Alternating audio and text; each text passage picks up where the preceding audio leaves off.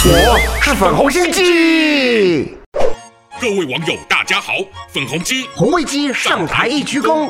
今天要介绍的大陆网民用语就是“细思恐极”，这看似是成语，但挺陌生的。这也是正宗的网络新创语呢。其字面上很直白，就是仔细想想，觉得恐怖至极的意思。哦，这完全说中了我每次听闻中共对待人民的手段会产生的心情呢。又有啥让你害怕的呀？层出不穷，好吗？你们疾病预防控制中心的主任不是才松口承认中共国产疫苗的保护力低吗？那么，对于听信习大大自信鼓吹疫苗外交的国家，面对接种后还会染疫率大增的结果，如今岂不都细思恐极吗？不至于那么糟吧？高福不也说再交替打个几剂就能好转的吗？原来前面两剂都是打心酸的啊！我想，原本对于国内人民保留的剂量太少这事所疑惑的小粉红，在知道疫苗效力低的结果后，想必也在经历细思恐极后，突然觉得没够多疫苗可打，也算是幸运吧。呵呵，你这是小人之心度君子之腹，我就不多戳你们的痛。处了，但中共对于世界的迫害可不能无视。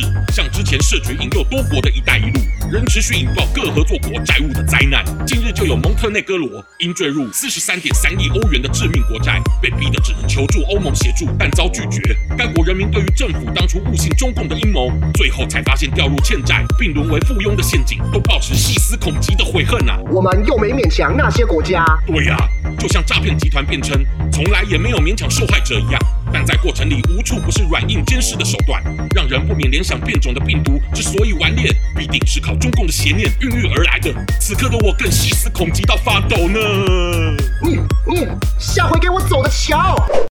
关我粉红心机的话快按下订阅并开启小铃铛每次更新就让你看懂小粉红。